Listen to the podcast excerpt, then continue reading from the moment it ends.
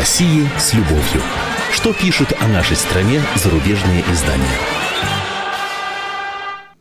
Добрый вечер. Как всегда в этот час по пятницам в студии я, замредактор отдела политики комсомольской правды Андрей Баранов. И в ближайшие четверть часика постараюсь представить вам свой традиционный обзор наиболее интересных публикаций в иностранных СМИ о нашей стране. Э, ну, приближающиеся думские выборы постепенно становятся главной темой зарубежной прессы, применительно к событиям в России. Что бы у нас ни происходило, сейчас все рассматривается через призму, так сказать, предстоящего народного волеизъявления. Пытаются аналитики, всяческие обозреватели, наши коллеги угадать конфигурацию будущей российской власти, понять, как будут складываться ее отношения с обществом, какую внутреннюю и внешнюю, естественно, политику станут проводить Кремль и Московский Белый дом. Ну вот давайте почитаем некоторые из этих публикаций. Очень большой резонанс за рубежом вызвало позавчерашнее заявление Дмитрия Медведева по поводу нашего военного ответа, создаваемой американцами в Европе системы ПРО противоракетной обороны. Все СМИ отмечают неожиданно воинственный и грозный тон заявления российского президента. Э, планы военного развертывания должны произвести правильное впечатление на россиян в преддверии думских выборов. Вот такой лейтмотив. А теперь конкретные цитаты. Американо-российские переговоры о сотрудничестве в сфере ПРО, видимо, провалились, предполагает обозреватель американского журнала Foreign Policy Джош Роген. А президент Медведев объявил об ответных мерах, цель которых – дать России возможности для уничтожения созданной под руководством США системы ПРО в Восточной Европе. Так трактует вот этот автор заявления нашего руководителя. А, представление, что после подписания СНВ-3, договора о стратегических наступательных вооружениях, и вот в третьей части, в третьей фазе точнее, а, вот после подписания этого СНВ-3 Москва галантно смирится с Европро никогда не было реалистичным, цитирует Рогин, неназванного советника одного высокопоставленного сенатора-республиканца. Тактика проволочек Вашингтона по вопросу о космическом щите вынудила Москву выступить с жесткими заявлениями, пишет вот уже Никола Ломбардоци в итальянской «Ла Република». Холодная война, может быть, и остается далеким призраком, но тон общения между Москвой и Вашингтоном после месяцев медоточивых бесед Дмитрия Медведева и Барака Обамы резко изменился. Угрозы те же, что в 60-е годы. Кремль намерен разместить вдоль границ свои самые лучшие баллистические ракеты. Конец цитаты. Ситуация в России изменилась в последние дни, замечает это издание. 4 декабря пройдут выборы в Госдуму, то, о чем я говорил. В атмосфере ностальгических и националистических настроений антиамериканская партия в этой стране всегда была успешной. Первый сигнал прошел еще на прошлой неделе, когда известная журналистка на одном из правительственных каналов, произнося имя Обамы, подняла вверх средний палец, пишет автор статьи. Ну, только что мой коллега Александр Яковлев об этом случае говорил. Канал, правда, не совсем уж таки правительственный. Жаль, что временно отстранили эту журналистку от эфира. Немецкий журнал «Шпигель» также отмечает отчасти предвыборный характер заявлений Медведева. Шеф Кремля с помощью эффектных заявлений зарабатывает очки в, предвыбор... преддверии выборов, говорится в комментарии. А американский Wall Street Journal в том же духе. Заявление, похоже, приурочено к началу избирательного сезона в России, когда лидеры зачастую прибегают к антизападной риторике, чтобы усилить себе общественную поддержку. А, другие аналитики указали, что обещания Медведева разместить ракеты звучат угрожающе, но фактически не представляют собой ничего нового. Вот Павел Подвиг, исследователь из Женевского проекта «Ядерное вооружение России», отметил, что российские военные уже давно модернизируют свой ракетный арсенал. Возможно, размещение ракет «Искандер», по его словам, чисто политический шаг, потому что э, эти ракеты никогда не будут использованы. Никому в Европе не доставляет удовольствия видеть их там, но с военной точки зрения это несущественно, сказал эксперт, признав, однако, негативный эффект для отношений России с Западом. Ну и завершая эту тему, э, итальянская карьера ДЛСР пишет, Москва продолжает добиваться соглашения по противоракетному щиту, соглашение, которое, похоже, превратилось в дым. Американцы решили идти вперед, Госдеп США заявил, что администрация не будет вносить изменения в свои программы. Конгресс США никогда не пойдет на введение ограничений в использовании противоракетных систем. Кроме того, возникает вопрос, какой смысл в подписании соглашения по ПРО? Нарушение таких соглашений может произойти и в момент развязывания ядерного конфликта. Американский щит, вместо того, чтобы останавливать химерические иранские ракеты, будет блокировать российские межконтинентальные векторы, нацеленные на американские города, предположительно в ответ на массированную ядерную атаку Вашингтона. Надеемся, речь идет о фантастическом сценарии, в котором уже не будет места для международных трибуналов, пишет автор статьи. Но тоже надеемся, что, конечно, не дойдет до такого апокалипсиса. Другой важнейшей темой для себя по России западные газеты избрали на этой неделе загадку. Кому свистел в зале олимпийский народ после поединка тяжеловесов в смешанных единоборствах россиянина Емельяненко и американца Монсона? проигравшему бой в чистую Монсону, которого под руки выводили из зала, или поднявшемуся в этот момент на ринг, чтобы поздравить победителя, премьеру Владимиру Путину. Вот пишет обозреватель британский Independent Мэри Дежевский. Я посмотрела ролик несколько раз и почти не сомневаюсь, что проявления враждебности были вызваны речью Путина, пишет она. Но главное мнение народа, а большинство россиян уверено, что Путина, будущего президента, действительно свистали, полагает журналистка.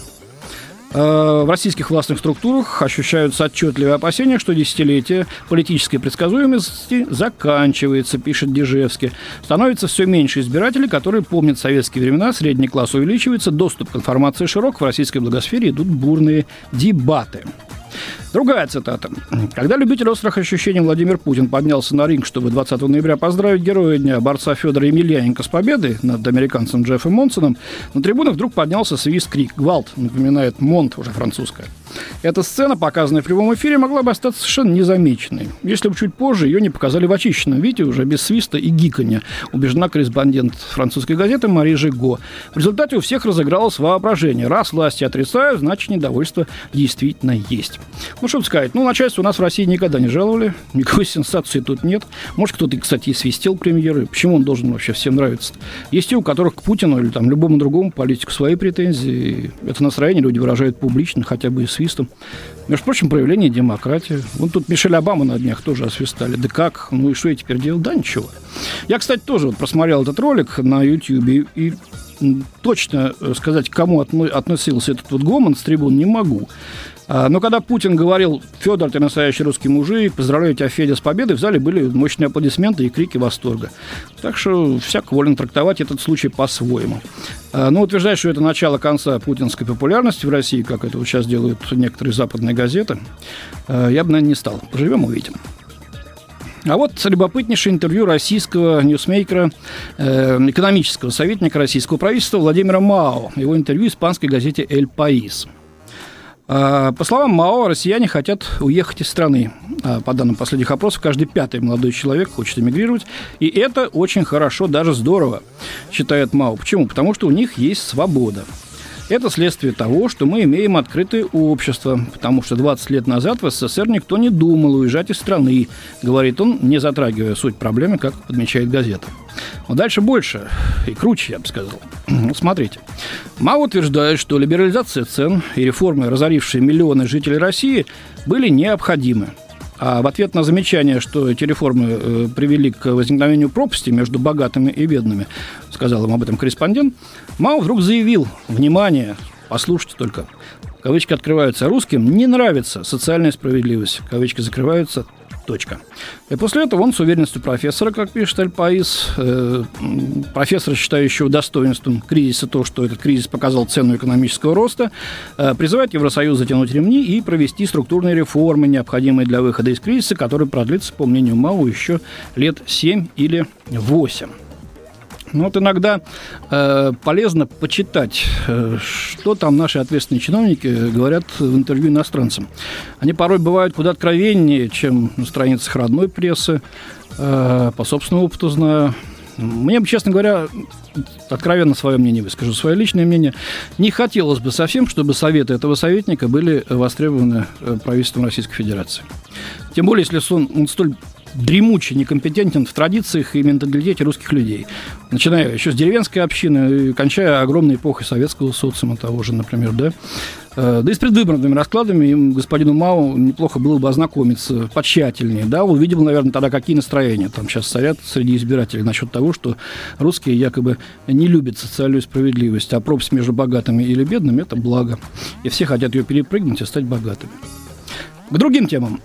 Та же самая Мэри Дежевский, которую я уже сегодня цитировал, из британской «Индепендент», выступила э, с путевыми заметками из Калуги, где она побывала с участниками дискуссионного клуба «Валдай». Э, Дежевский делится впечатлениями от завода Volkswagen, где машины собирают из деталей, поступающих э, из Германии и Чехии. На заводе очень чисто, есть своя поликлиника и столовая для рабочих, но в отличие от э, советских норм там нет своего детского сада. Видите как? Э, уже, так сказать, на советские нормы ориентируются наши западные коллеги. Любопытно, что рабочие заводы могут покупать новые автомобили со скидкой, но не напрямую, на, на предприятии, а заказывать нужно через местный отдел продаж в Калуге. Подозреваю, что это как-то связано с коррупцией, а также со стандартизацией, говорится в статье. Ну, как это связано, я не совсем понимаю. Но вот такой вывод сделала журналистка.